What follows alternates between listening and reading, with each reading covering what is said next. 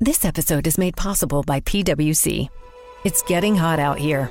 Moving the mercury can help move your business. PwC helps turn sustainability theory into real world action. Reduce your carbon footprint while increasing transparency in net zero commitments. Start with reporting to identify your climate risks and reinvent your business. Create a more sustainable business and a stronger planet. It's all part of the new equation. Learn more at thenewequation.com. Thank you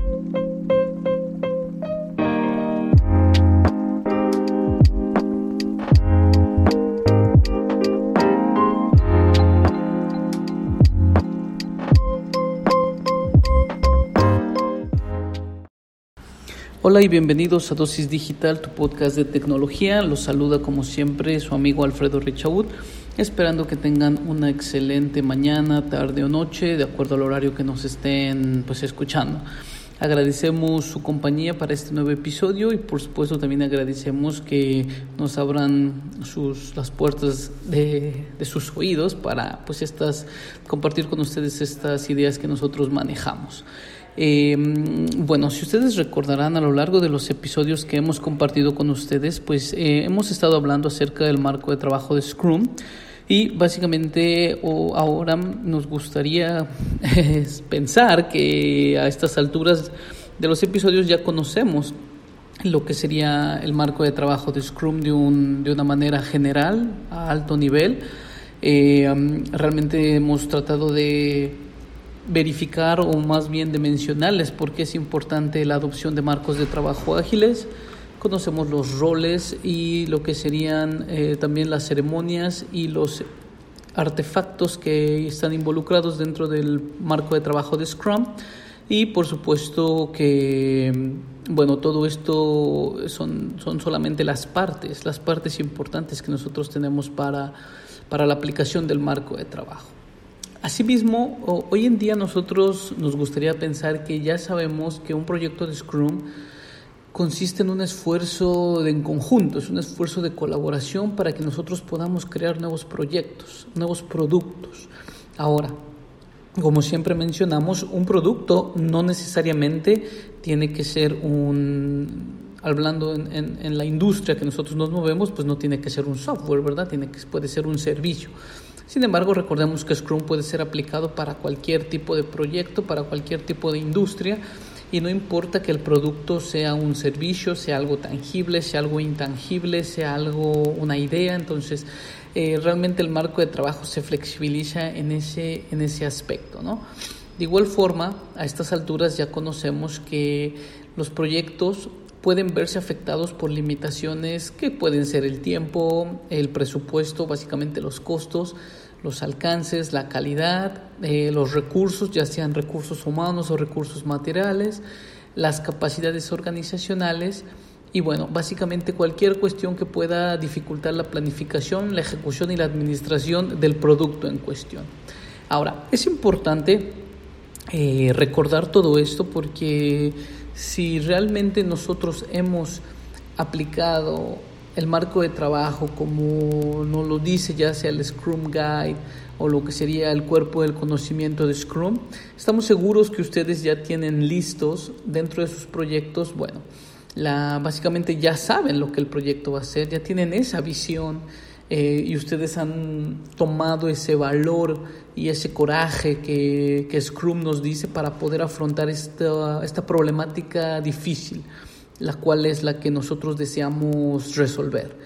Entonces, y de igual forma, al momento de que nosotros tenemos esto, bueno, nosotros vamos a contar también con los recursos que ya conocemos, los cuales son los roles centrales eh, dígase Scrum Master, Product Owner y equipo de desarrollo, es decir, las personas que van a ejecutar las tareas. Eh, de igual forma, ya conocemos las ceremonias o los eventos que nosotros tenemos que llevar a cabo, díganse eh, Sprint Planning, eh, el daily, la reunión de retrospectiva, la revisión del sprint, etcétera, ¿no? Ya los conocemos porque los hemos visto en los episodios anteriores. Y por último tenemos ya la conciencia de los artefactos que vamos a generar, los cuales son pues el product backlog, eh, lo que sería el Sprint Backlog y el incremento. ¿no? Tenemos más o menos la planificación ya hecha, de, o al menos en, un bosquejo, aunque sea mental, ya sabemos cómo nosotros deseamos abordar este proyecto, este producto que deseamos generar.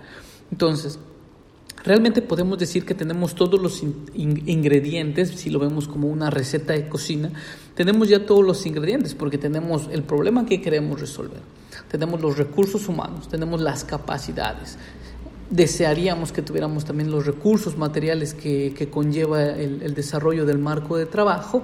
Y por supuesto pues tenemos toda la, vocación, eh, la disposición de poder hacerlo, el compromiso.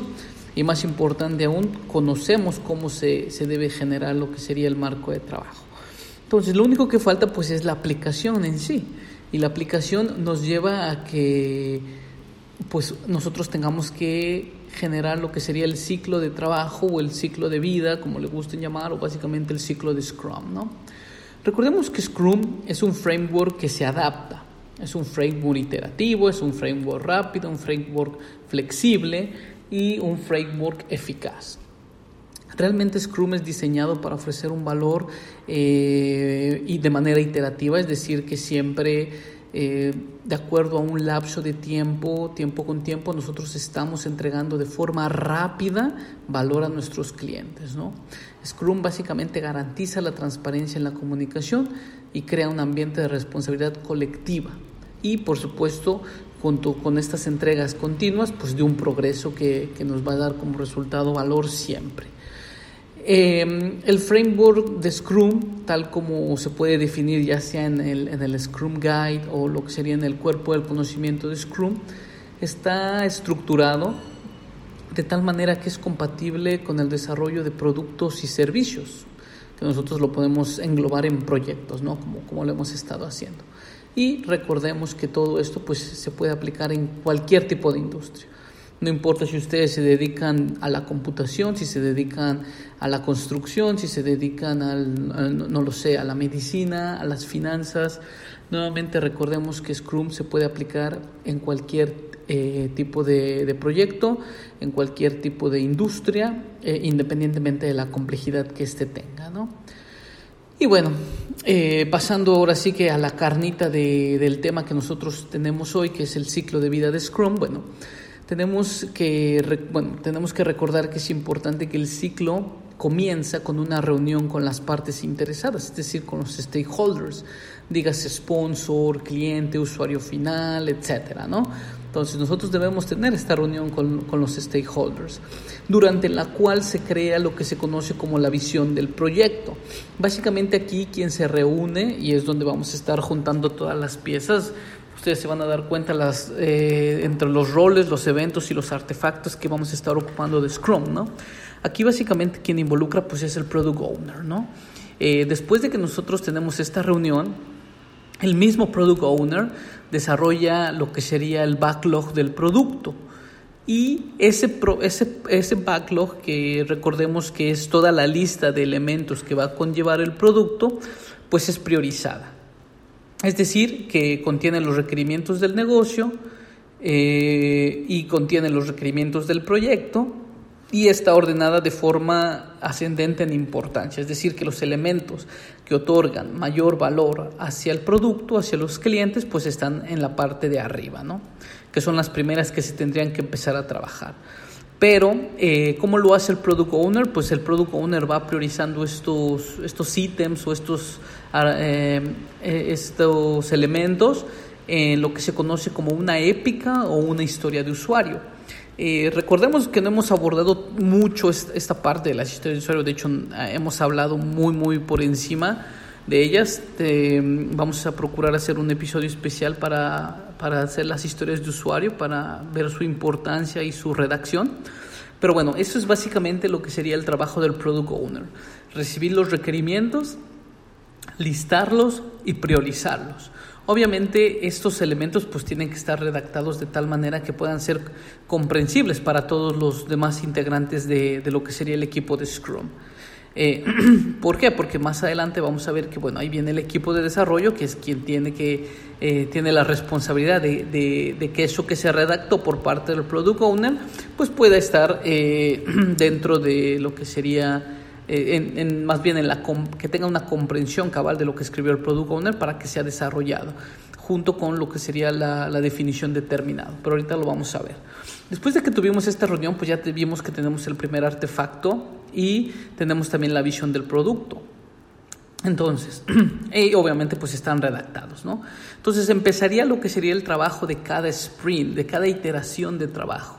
Y básicamente cada sprint empieza con una reunión de planificación, ustedes recordarán, la cual se conoce como sprint planning. Aquí tenemos otra ceremonia, otro evento de los que ya habíamos hablado anteriormente.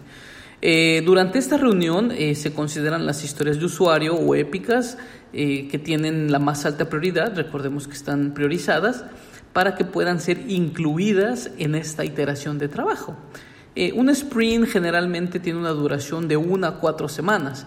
Ustedes en la diferente literatura pueden encontrar a veces hasta de una a ocho semanas pero normalmente o lo que la, mm, no, sé si decir la academia o la literatura generalizan es de una a cuatro semanas. Es decir, un sprint normalmente dura solamente un mes de trabajo o 20 días laborales, no sé cómo, cómo lo gusten. Sin embargo, sabemos que esto pues no, no es restrictivo. Entonces, eh, eh, que estábamos comentando, bueno, el sprint generalmente tiene una duración de cuatro semanas o de una a cuatro semanas más bien, durante las cuales pues el equipo de desarrollo va a trabajar en la creación del entregable o en la creación del incremento, más bien, o, del delivery, también tiene, tiene esta otro, otro nombre. Les recordamos, pues tratamos de mencionar todos los tecnicismos que ustedes van a encontrar en las, los diferentes artículos o papers pues, que se han eh, publicado, ¿no? Los cuales pues eh, básicamente toda esta creación de entregable, de deliveries, este, de incrementos del producto, siempre tienen que arrojar valor durante pues obviamente este, esta, esta iteración de trabajo, estas cuatro semanas. Durante el sprint se lleva a cabo el daily stand-up o el daily meeting, como le gusten también llamarles, las cuales son estas reuniones que son muy breves, 15 minutos, recordemos el time boxing, y que son concretos. Eh, donde los miembros del equipo de desarrollo, ojo aquí, aquí solamente involucran los equipos del, eh, los miembros del equipo de desarrollo, discuten el progreso que se ha tenido diariamente de los elementos que se han priorizado para abordar en el sprint. Es decir, que nosotros, eh, haciendo siempre la misma analogía de que si tenemos 100 elementos en el product backlog que conformarían todo el producto, los primeros 10 que son los de hasta arriba que están priorizados, viene el equipo de, desarrollo, los toma y empieza a trabajar en ellos. Entonces eso, eso es algo muy, muy importante, algo que debemos mencionar también siempre. Y bueno, lo hacemos durante la reunión de la planificación del sprint, ¿no?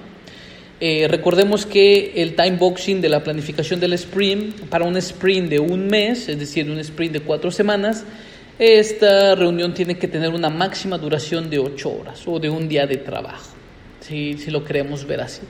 Si el sprint dura, no dura cuatro semanas, sino que dura la mitad, dos semanas, bueno, el time boxing que nosotros podemos ponerle para la reunión de planificación del sprint, pues pueden ser eh, cuatro horas y, y, así podemos irlo desglosando, ¿no? Es importante recordar que los time boxing otorgan eh, una eficacia mayor porque estamos teniendo solamente el trabajo importante, estamos eh, enfatizando en las actividades que otorgan valor y estamos tratando de reducir pues, las, los trabajos innecesarios al mínimo. ¿no? Eh, bueno, nosotros regresando al, al, ciclo, nosotros ya hemos tenido la visión con, del proyecto junto con los stakeholders Hemos eh, realizado el Product Backlog, lo hemos priorizado, lo hemos redactado cada elemento. El equipo de desarrollo ha tomado los primeros elementos, los N, N elementos de, de más arriba, porque están priorizados y son los que otorgan mayor valor de manera inmediata, y comienza a trabajarlos. ¿no? La forma en cómo comienza a trabajarlos pues es, es a través de estos daily stand-ups y durante las jornadas que, de trabajo que están incluidas en el sprint. Hacia el final del sprint eh, se lleva a cabo la reunión de revisión del sprint. Eh, obviamente aquí nosotros ya al finalizar el sprint vamos a tener lo que sería el incremento eh, este entregable que va a ser una parte pequeñita de, del producto total. Esta parte pequeñita o este incremento o este primer incremento tiene que ser funcional. Recordemos que Scrum enfatiza la funcionalidad del, del, producto o al menos de los incrementos sobre la parte documental. Y bueno, es importante que esta revisión del sprint eh, se haga junto con lo que serían los eh, los stakeholders, ¿no? los más relevantes. ¿Por qué? Porque al final del día ellos son los que nos van a dar la aprobación o no. Sin embargo, eh, recordemos que eh, antes de esto, pues tiene que haber una revisión previa, tiene que haber un proceso de, quality assurance para asegurarnos que la calidad de los productos que estemos desarrollando, pues, pues sea eficaz, sea buena, ¿no? No, no podemos entregar incrementos que no estén cumpliendo con la definición determinada. Ahora, algo importante también aquí a mencionar es que esta definición determinada es la que debe venir redactada como tal dentro de los requerimientos en, los elementos del, del, Product Backlog. Es decir, que sabemos que el equipo de desarrollo no es adivino. Eso es algo importante. El equipo de desarrollo no es adivino.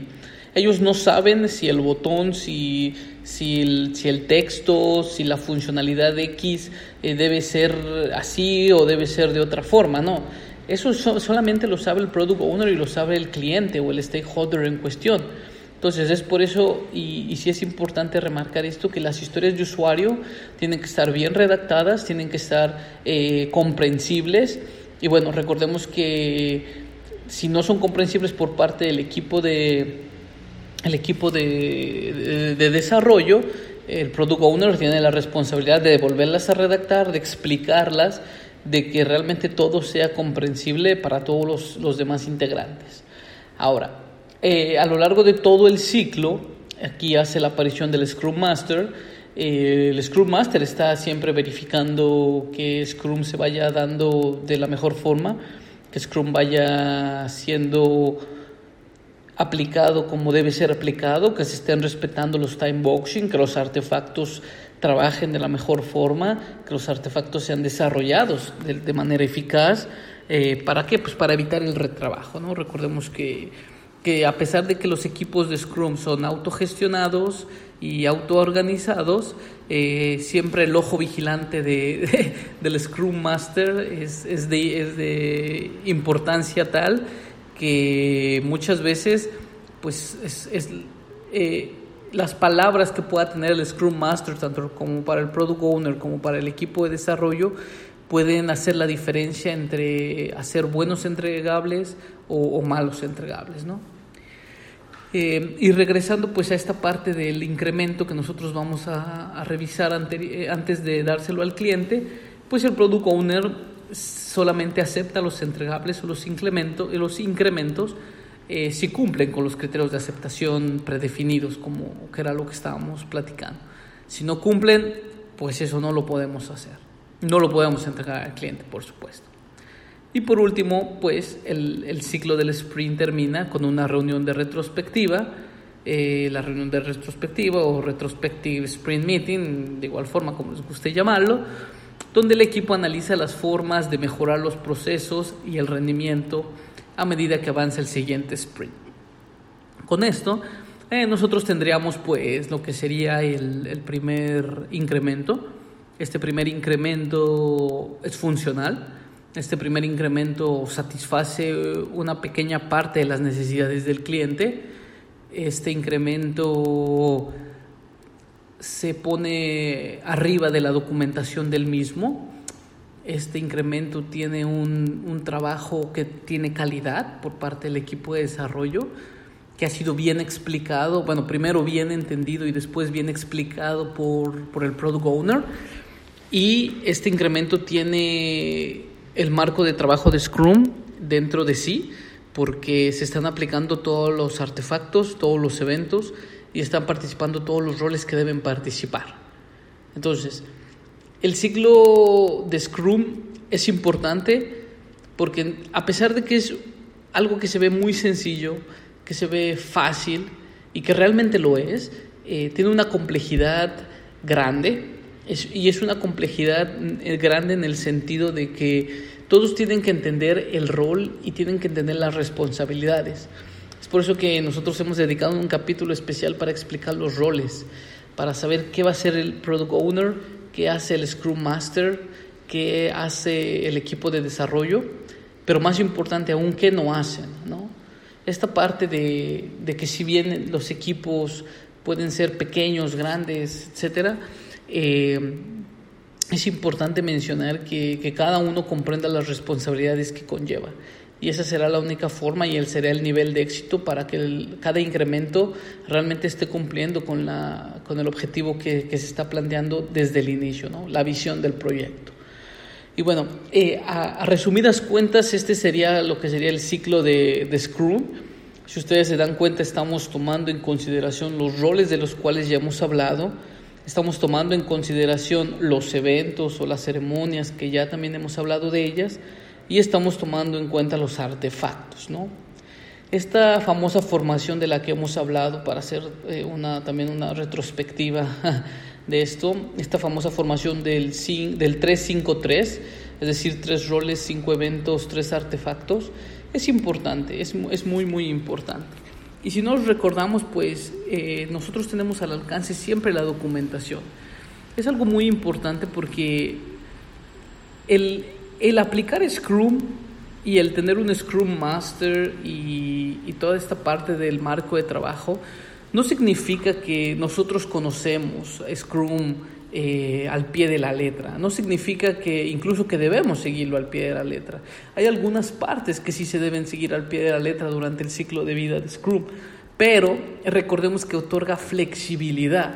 Si bien sabemos que los principios no, no pueden estar eh, a consideración de cambio, sí tenemos la posibilidad de incluir herramientas que nos van a facilitar el trabajo, ¿no? tableros, otras metodologías, formas de trabajo, etcétera, ¿no? Entonces, realmente el ciclo, eh, el éxito o el fracaso de, cada sprint, de cada iteración de trabajo y obviamente de cada eh, incremento, depende exclusivamente de nosotros. Y de, bueno, básicamente de nosotros, refiriéndome a, a todo el equipo de Scrum, a todos los roles, porque al conocer las responsabilidades, realmente nosotros vamos a ver que nuestro equipo, eh, que nuestro equipo Scrum va a cumplir con, con, todo esto, ¿no? Y como les decía, no es necesario que se lo memoricen. Para eso tenemos la documentación, para eso existe la documentación. La documentación de Scrum, por supuesto. No es necesario que todos tengan que sabérselo de memoria. El saber de memoria algo no simboliza que lo saben aplicar. Entonces, es importante esto, recordarlo, tener siempre a la mano la, eh, lo que sería la, la, documentación, porque incluso el Scrum Master, eh, seguramente por, por, capacidades humanas, eh, no, no, se sabe toda la guía de memoria. ¿no? También es, es, es, válido que las personas fallen, pero obviamente pues nosotros no vamos a fallar si tenemos siempre un estudio continuo del marco de trabajo, si tenemos la transparencia y la comunicación adecuada y si nosotros seguimos al pie de la letra el marco de trabajo y la documentación que nosotros tenemos por parte de Scrum, eh, realmente el trabajo, el riesgo se minimiza de gran manera. Y nosotros vamos a tener proyectos complejos, bien hechos, que satisfacen la necesidad, que cumplen la definición determinada y más importante aún, que otorgan valor a los clientes. Entonces, el ciclo de, de, de, Scrum termina así, termina con esta retrospectiva, donde nosotros, nosotros debemos ver como equipo de Scrum lo que se hizo bien y lo que se hizo mal. Lo que se hizo bien, seguir aplicándolo e incrementando para mejorarlo, y lo que se hizo mal, hablar con el Scrum Master, porque son realmente al final del día serían impedimentos, para que él nos ayude a solventar esos impedimentos. Todos los roles que se involucran en el Scrum siempre tienen responsabilidades, siempre hay algo que hacer, no importando en qué etapa del ciclo estemos. Siempre hay algo que hacer, siempre hay algo que, que implementar, siempre hay una actividad que se puede realizar. Y, y, si realmente nosotros estamos teniendo tiempos muertos durante la ejecución de nuestros proyectos, es porque algo, es porque algo no está funcionando de la manera que, está, que, se, que se debe estar haciendo. Reunámonos con nuestro Product Owner, con nuestro Scrum Master y con nuestro equipo de desarrollo y debatamos realmente eh, la retrospectiva necesaria para que el siguiente sprint sea mejor y el, siguiente, el siguiente sprint sea mejor y al final del día entregar a nuestros clientes el valor que ellos buscaron y por eso se acercaron con nosotros. Si se dan cuenta, eh, el ciclo, como les digo, no es difícil. Ocupamos todos los roles, todos los artefactos, todas las ceremonias, pero lo más importante es, es la comprensión. Eh, agradecemos, bueno, y con esto daríamos eh, finalizado el capítulo de hoy, el episodio de hoy. Esperamos que, que sea de su apoyo, que sea de su agrado, que, que, les ayude en la implementación de sus proyectos. Y como siempre, pues no nos queda más que, darle las gracias por, por la compañía, por llegar hasta el final de este capítulo.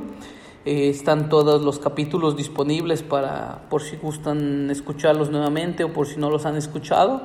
Y recordando que pues aquí en, Dosis Digital pues tenemos una amplia variedad de, eh, de servicios, por así decirlo, de, de nuestra comunicación con ustedes deseamos generar esta red de conocimiento y bueno, tenemos los diferentes espacios creados para compartirlos con ustedes, ¿no? Y como siempre les recordamos pues nuestra página de internet eh, www.richaud.com.mx, nuestro Facebook que es Richaud Cultura Digital, nuestro Twitter Richaud-blog, eh, tenemos canal de Twitch que es Twitch eh, diagonal Richaud, nuestro canal de YouTube donde también estamos impartiendo un tutorial de Scrum pero en video. Eh, que es Richaud Gaming y Tecnología. Obviamente, pues este podcast que se llama Dosis Digital, tu podcast de tecnología. Y por último, también como siempre les invitamos a escribirnos a, si tienen alguna duda, alguna pregunta, algún comentario, eh, escribirnos en contacto arroba. Eh, nuevamente les damos las gracias, les agradecemos el apoyo y finalmente pues nos estaremos escuchando en el siguiente episodio. Se despide de su amigo Alfredo Richaud, deseándoles un excelente día. When you drive a vehicle so reliable it's backed by a 10-year, 100,000-mile limited warranty, you stop thinking about what you can't do and start doing what you never thought possible. Visit your local Kia dealer today to see what you're capable of in a vehicle that inspires confidence around every corner. Kia, movement that inspires. Call 800 333 4KIA for details. Always drive safely. Limited inventory available. Warranties include 10 year 100,000 mile powertrain and 5 year 60,000 mile basic. Warranties are limited. See retailer for details.